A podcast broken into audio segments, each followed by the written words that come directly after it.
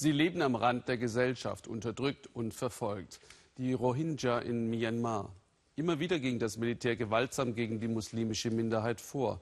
Die Haltung, die gehört nicht ins Land, sondern nebenan nach Bangladesch, ist in der buddhistischen Bevölkerung weit verbreitet. Vor einem Jahr übernahm die Friedensnobelpreisträgerin Aung San Suu Kyi nach den ersten freien Wahlen in 50 Jahren die Regierung. Damit verknüpfte sich Hoffnung auf Besserung. Schließlich ist sie Symbol des Kampfes für Menschenrechte und Demokratie. Doch das Gegenteil ist eingetreten. Philipp Abrisch aus den Lagern der Rohingya rund um die Stadt Sitwe. Auf einem spärlichen Krankenbett ein Mädchen. Erschöpft von Fieber und Schmerz. Verängstigt. Die Helfer versuchen einen Zugang zu legen. Das Kind braucht dringend Flüssigkeit. Meine Tochter ist krank, sagt der verzweifelte Vater. Wir haben keine Arbeit, kein Geld. Wer kann mir schon helfen?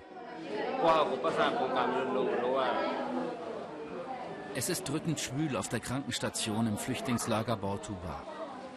Ein einzelner Raum muss herhalten für alle, die krank geworden sind im Camp der Rohingya und Hilfe brauchen. Eine Frau mit ihrem Sohn steht seit morgens früh hier an. Auch er hat Husten und Fieber. Jetzt endlich wird er vorgelassen zum einzigen Arzt. Wir haben wenig Medikamente und kaum Geräte, sagt der Doktor. Manche Patienten können wir ins Krankenhaus nach Sitwe bringen. Viele freut das, weil sie Hilfe bekommen. Und auch, weil sie endlich einmal das Lager verlassen können. Sitwe, Hauptstadt des Bundesstaates Arakan im Westen Myanmars. Seit Jahrzehnten streiten hier buddhistische Burmesen mit den muslimischen Rohingya. Sie gelten als unerwünschte Zuwanderer aus Bangladesch. Als Muslime sind sie bei vielen geradezu verhasst. Immer wieder kommt es zu brutaler Gewalt mit Toten und Verletzten auf beiden Seiten. Vor fünf Jahren tobte ein Mob durch die Straßen Sitwis und anderer Städte im Arakan. Seitdem hat die Regierung am Stadtrand Lager für die Rohingya errichtet. Obst und Gemüse auf dem Markt sind hier zu haben, Arbeit aber gibt es nur selten. Die Menschen haben keine Papiere, die meisten werden als Staatsbürger nicht anerkannt. Die Camps dürfen sie ohne Erlaubnis nicht verlassen. Die Versorgung der Menschen übernehmen oft internationale Organisationen. Das Welternährungsprogramm liefert Reis, auch Babynahrung. Einmal im Monat ist jede Familie dran. Ich bin Witwe und habe fünf Kinder zu ernähren, sagt diese Frau. Und natürlich haben wir auch von den jüngsten Übergriffen gehört. Es gehe ja seit Jahren so. Hört das denn niemals auf? Im Oktober hatte es die letzte Welle der Gewalt gegeben. Eine Gruppe militanter Rohingya hatte eine Station der burmesischen Grenzpolizei angegriffen. Ein solcher Überfall mit neun toten Polizisten, das war neu. Die Reaktion des burmesischen Militärs härter denn je. In der Region um Mongdor beschießen Kampfhubschrauber Dörfer der Rohingya. Ganze Siedlungen brennen nieder. Drei Monate lang dauert der brutale Einsatz. 70.000 Flüchtlinge retten sich über die Grenze nach Bangladesch. Die Vereinten Nationen sprechen später von möglicherweise Verbrechen gegen die Menschlichkeit. Burmesische Soldaten hätten Frauen vergewaltigt und zigfach gemordet, auch Kinder und Babys. Die Regierung verteidigt den grausamen Einsatz.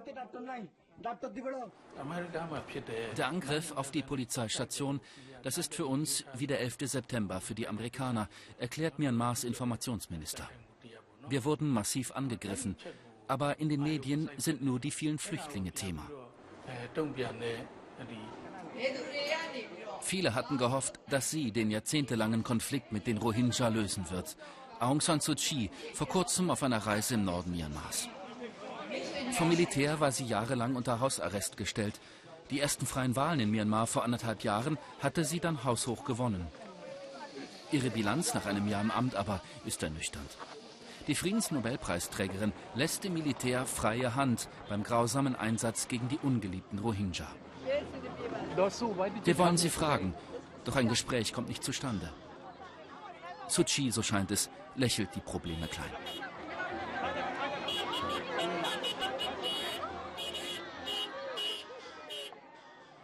Im Rohingya-Camp in Sitwe treffen wir den Aktivisten Chola Aung. Dass Suu Kyi die Gewaltakte des Militärs sogar verteidigt, ist für ihn unerträglich, aber verständlich. Alles andere wäre für sie politisch zu gefährlich. Sie hat Angst vor dem Militär. Sie kann nichts machen. Es gibt zwei Regierungen in unserem Land, eine gewählte zivile und das Militär. Das Militär hat die Waffen und die anderen haben nichts. Was kann sie also tun?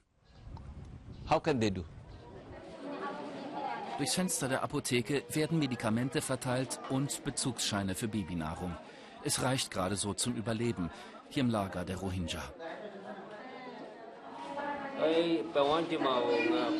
Ich wünsche mir, dass es meiner Tochter einmal besser geht und dass sie später etwas lernen kann. Wir haben Hoffnung, wie jeder andere Mensch auch. Mehr kann der junge Vater mit seiner Tochter im Moment nicht tun. Hoffen. Hoffen auf Heimat. Wie so viele andere Familien der Rohingya.